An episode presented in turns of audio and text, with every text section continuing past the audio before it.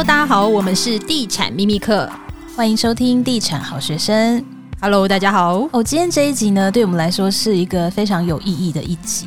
因为去年呢、啊，我跟 Ting 就一直有在讨论说，诶，如果今年地产秘密课有做出一点成绩的话呢，我们想要回馈社会。然后我们讨论了一下，很快就有共识，就是我们决定要把捐款捐给苹果慈善基金会，因为我们以前都是从苹果日报出来的人。那这一集呢，我们就特别邀请到苹果慈善基金会的记者嘉玲一起来跟我们聊一聊。欢迎嘉玲。嗯，Hello，大家好，我是苹果慈善基金会的嘉玲。那很开心呢，今天有这个机会可以来到这边，就是跟大家分享我工作上面的经验，还有我们苹果慈善基金会相关的服务这样子。那一开始我们就请嘉玲来帮大家简单介绍一下，就是苹果慈善基金会到底都在做什么。呃，相信大家听到我们基金会这个名字“苹果慈善基金会”，应该会觉得蛮耳熟的。没错，因为我们其实之前呢是叫苹果日报慈善基金会。那最早一开始呢是二零零三年苹果日报来到台湾创刊的时候，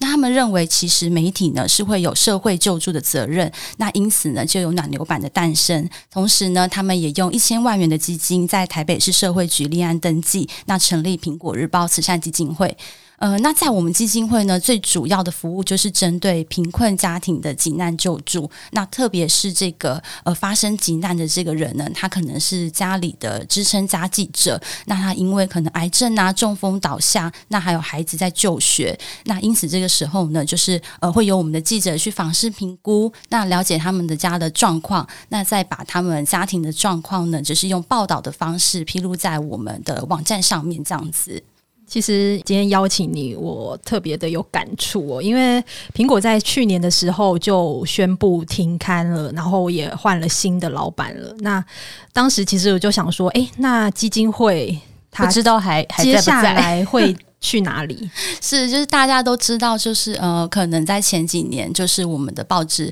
然后还有新闻网都相继暂停了嘛。但其实基金会本身就是一个独立的单位，所以虽然说，诶，可能新闻网或者是日报这边暂停了，但是我们董事会觉得说，这个社会救助，然后我们服务的个案还是有我们存在的必要性。因此，我们基金会这边呢，就是有我们自己独立的网站。那其实我们的服务都是还是跟之前都是一样的，我们就是记者，然后做报道式的救助。那现在大家如果想要呃看到我们的话，就是可以在我们基金会的独立网站呐、在我们的粉丝专页都还是可以看到这一些报道。那我们服务的对象也还是刚才提到，就是说贫困家庭的急难救助这样子。那我们其实蛮好奇，就是诶，你们去访问的这些关怀案例啊，它的来源是怎么来的？因为呃，今年刚好也是我们基金会迈入第二十年。那其实从呃一开始的话，呃，我们当然是记者会去做这个访视。那呃，可能大家一开始还不太认识我们的时候，都是由我们记者，我们会去跟当地的像是村里长啊，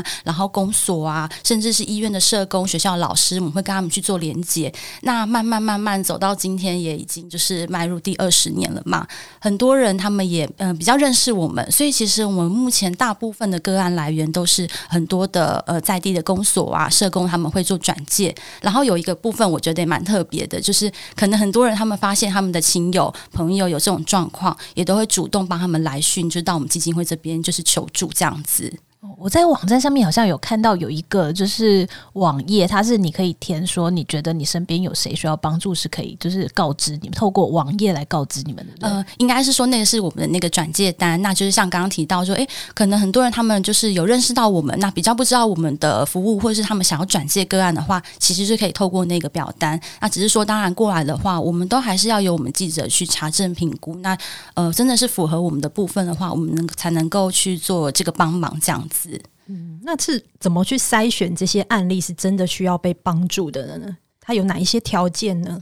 呃，应该是说，其实社会救助这个是有很多不同的面向嘛。那以我们基金会自己来讲的话，我们最主要宗旨就是我们是以救急为主，所以我们最主要还是会看说，诶，他是原本可能家庭生活就是比较辛苦一点的，然后刚好他那个主要撑家记者就是爸爸或妈妈，他又遇到这个呃医病上面的急难，我们很常遇到就是癌症中风，然后他有半年以上是没办法工作的，那还有孩子在就学。那这个部分就是比较是我们可以去支持的。可是呃，可能有一些他就是长期生活都很辛苦的，那这个我们就是反而比较需要就是去找一些地方的社服单位，那他们一起去做陪伴跟关怀这样子。嗯，其实像这种就是突然遇到困难的家庭，有时候其实只要就是别人有帮他一把，他其实是可以再重新站起来，又回到社会上，对不对？其实，呃，我我们自己在服务上面真的会觉得，就是说。呃，当然，现在政府他们有很多的资源可以做介入，但是在医病上面的话，就是很明显的，这个人就没办法工作，那可能甚至需要另外一个人来照顾，又有孩子在就学，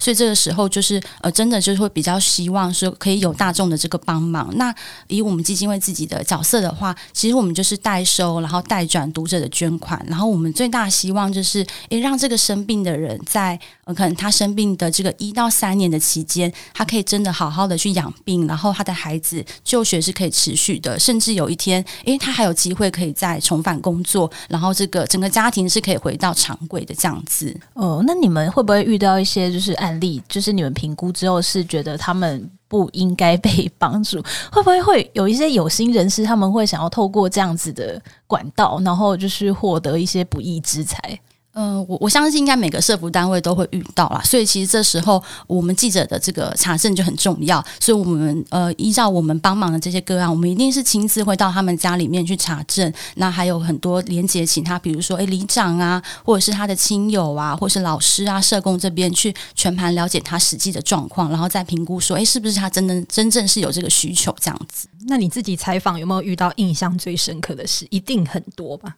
呃，我自己的话是二零一一年的时候就到基金会这边服务嘛。那当然除了我之外，我们其他的同事，因为我们的服务是全台的，所以我相信大家一定都会可能遇到各式各样不同的个案。然后以我自己来讲的话，我想要分享就是我近期遇到两个我觉得心里面还蛮有感触的个案。那其中的第一个个案呢，他是一个八十七岁的阿嬷。但那时候我是透过社工，他跟我提到这个阿嬷的状况。他说阿嬷他跟他最小的小儿子两个人相依，然后。小儿子不久之前罹患了癌症，而且是口腔癌，然后是呃没有办法讲话的。然后那时候我跟阿嬷就说：“哎，好，那我先过去看看他的状况。”那我们就因为他儿子在住院嘛，我们就约到医院。然后到医院的时候呢，我一到那个医院的那个大厅，其实我马上就看到那个阿嬷，因为她非常的明显，她的身材非常非常的瘦弱，然后她就是推着轮椅，因为她儿子已经虚弱到就是必须坐在轮椅上面。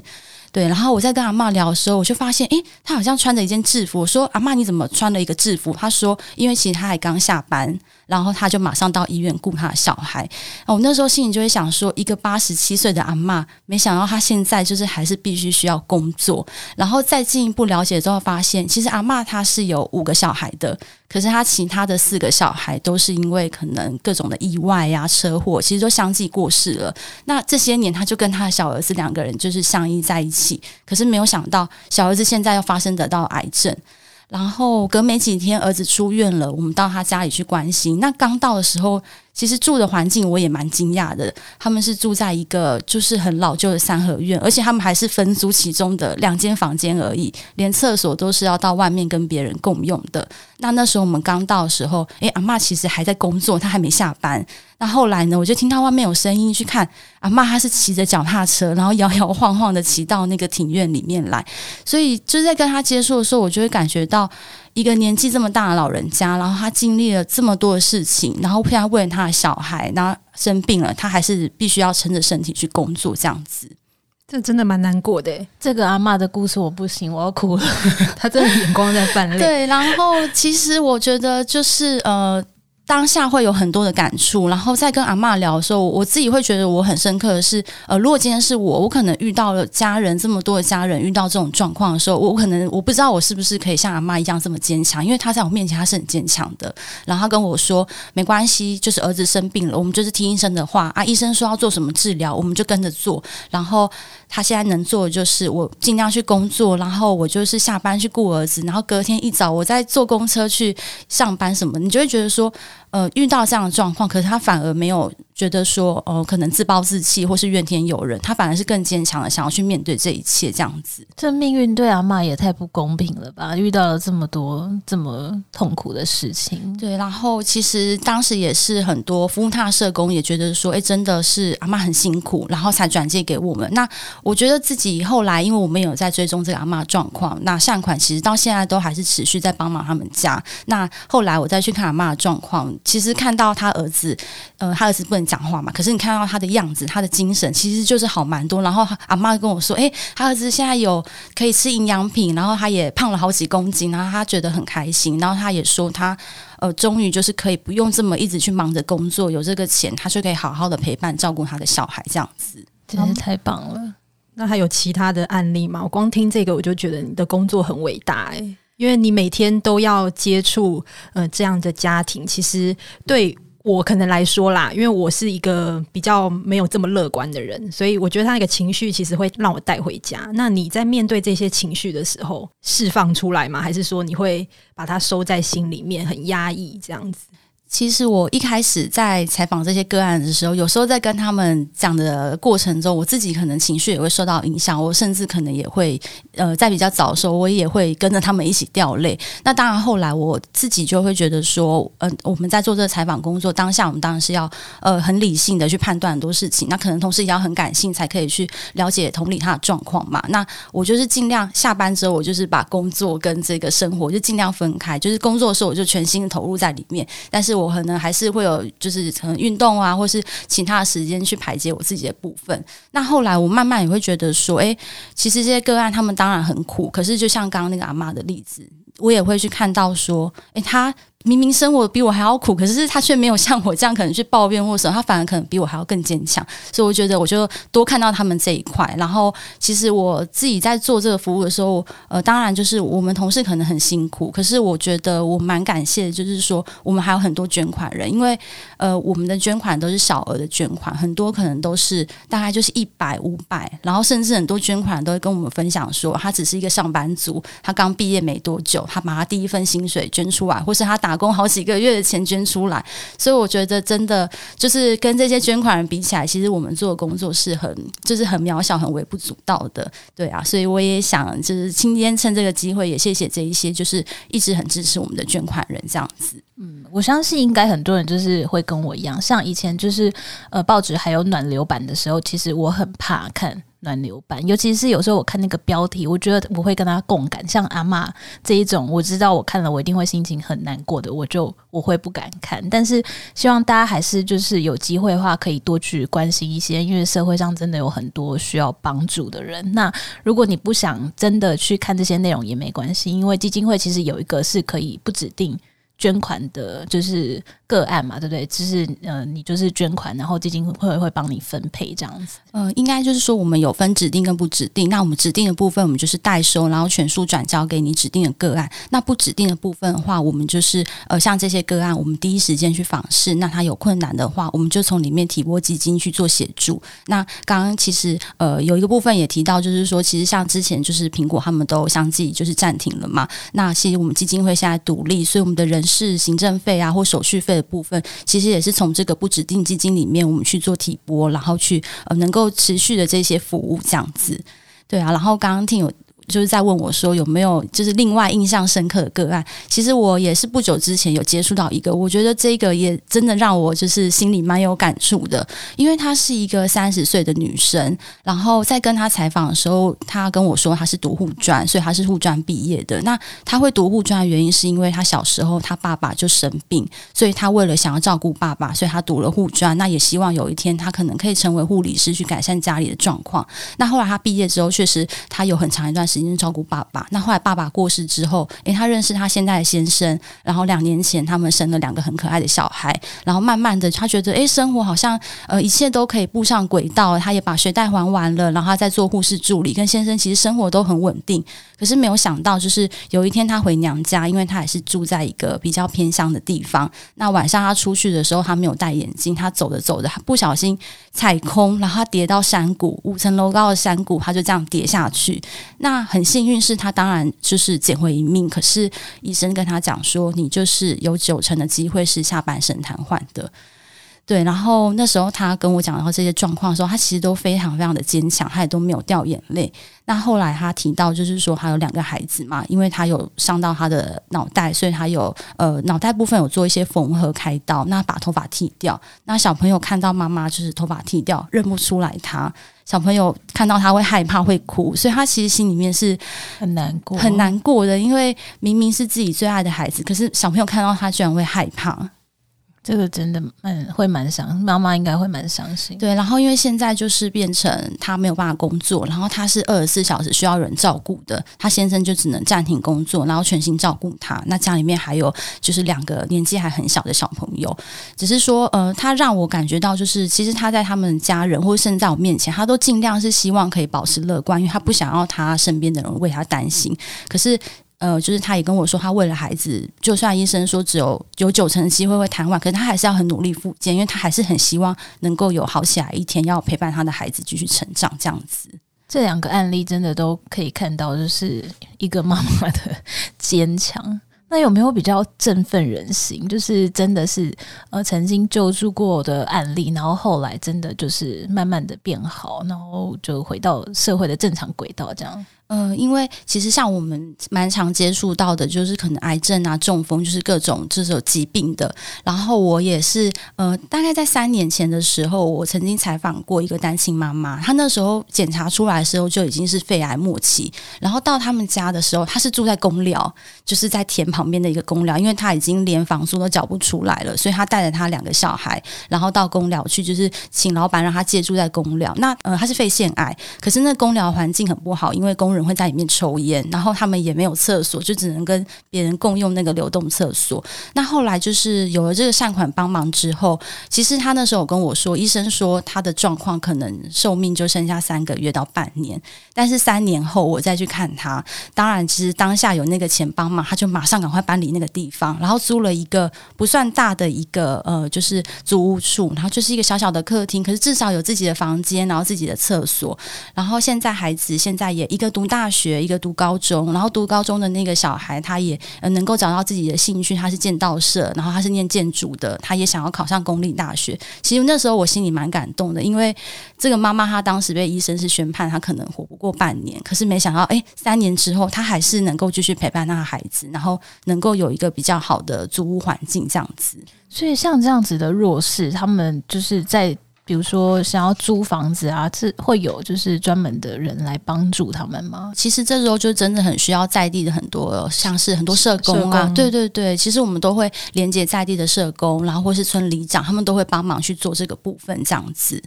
所以其实台湾人还是很有爱心的，对啊。然后另外，我觉得还有一个可能现听到会觉得蛮有希望的个案，对，就是这个是在八年前，就是我刚到基金会没多久的时候。然后这个呢，呃，生病的人是一个小朋友，那时候他才小学六年级，然后他也是一个单亲妈妈，他有四个孩子。那生病的是他的老二的这个儿子。那妈妈本来工作其实就不是很稳定啦，因为她是做家庭代工，然后做一些零工，就没想到她的这个二儿子又发现得到血癌。那其实治疗的过程是非常漫长的，他们大概有将近三年的时间是一直在医院这样子来回来回，然后都是妈妈要专心照顾这个小男生。那后来呢？这个小男生他当然也是因为有这个善款，可以让他补足他的营养，那他也能够就是顺利的，就是完成治疗。那几年前我跟他见面的时候呢，他跟我分享，他说，因为他等于求学的很长的时间都是在医院，所以他觉得说，诶，我既然那么长时间在医院，然后我也受到很多人的帮忙，不管是医护人员呐，还是社会大众，那我现在病已经好了，我可不可以做一点什么去回馈大家？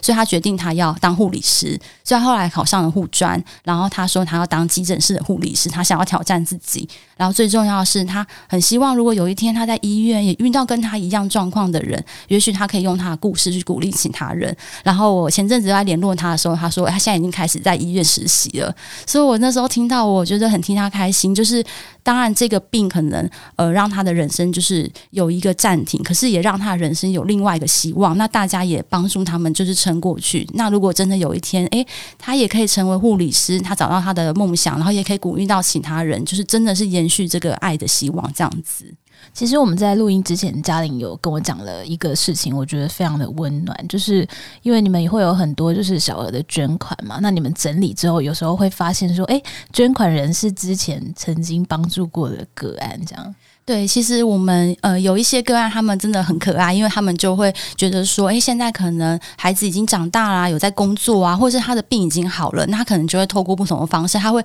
默默的捐款过来。那我们在听资料就发现，哎，怎么是同名同姓或是相同地址？那打过去问他们，他们才会说啊，没有，他们就是很希望现在自己有能力是可以回馈这个社会的。嗯、其实像那时候，呃，前几年我们也有接到有一个个案，他那时候也是口腔癌，那他是我们十几年前帮助的个案，那。他他也说，哎，他现在好了，他觉得他的病 OK，然后他也有很稳定的工作，所以他就是希望每个月，呃，不不只捐我们单位，他也捐其他单位，他想要把这个就是爱心，可以就是真的是帮助到其他需要帮助的人这样子。所以嘉玲，我觉得你的工作其实很不容易，因为我知道你是跟一般的记者可能不太一样，可能如果是台北记者就负责比较多台北的新闻嘛，但是你的工作就是只要个案在哪，你就要去哪里。你都是一个人去吗？诶、其实我们的话，目前的记者大概就三到四位嘛。那我们会分分那个不同的区域。可是因为我们的人真的很精简，就是像刚刚提到三到四位，可是我们要负责的是全台这样子。对啊，那大部分时间的话，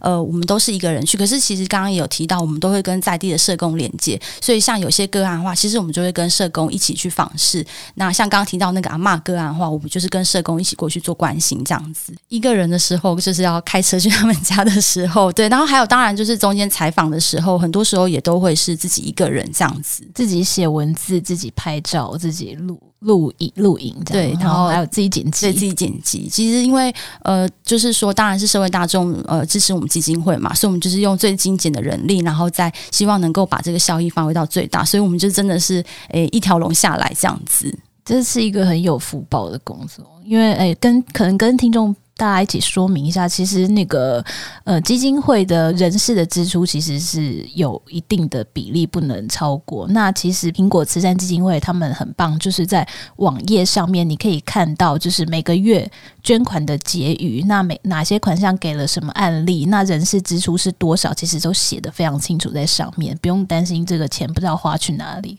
因为其实就是刚刚提到，我们每个个案，其实不管是明细啊，或是我们的财报啊，在我们基金会网呃网页上面都可以看得非常的清楚，这样子。